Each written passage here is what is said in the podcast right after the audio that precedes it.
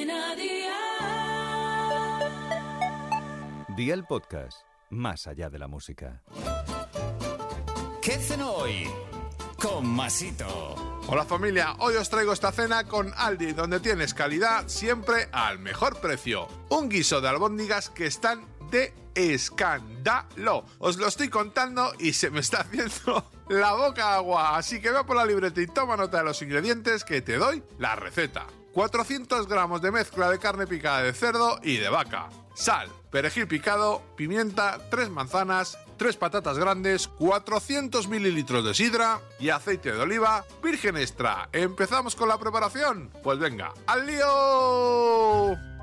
Echa la carne en un cuenco junto con el perejil fresco picado, un poco de sal y de pimienta. Mezcla e integra y forma albóndigas del mismo tamaño y peso. Vierte un poco de aceite en una cacerola y dora bien las albóndigas por todos los lados. Lava y pela las patatas y las manzanas, córtalas en gajos idénticos y las patatas pártelas chascándolas en trozos de bocado. Sofríe las patatas y las manzanas durante 5 minutos en la cacerola con un poco de aceite y a un fuego de 6 sobre 9. Vierte la sidra, agrega un poco de sal y de pimienta y cocina durante 15 minutos a la misma temperatura y con la tapa puesta. Ahora echa las albóndigas y mantén al fuego sin tapa unos 7 minutos más aproximadamente. Comprueba que las patatas están en su punto y amigo mío, ya tienes la cena lista. Así de fácil, así de Aldi. Consejito del día. En caso de que no te apetezca freír las albóndigas, siempre puedes hacerlas al horno durante 10 minutos a 180 grados con calor arriba y abajo. Las patatas tardarán más o menos tiempo en hacerse según el tamaño que tengan. Los deberes para el lunes te los dejo por aquí. Un calabacín mediano rallado, dos huevos, 200 gramos de harina común, 200 mililitros de leche, sal, pimienta, aceite de oliva virgen extra, 200 gramos de atún escurrido, queso rallado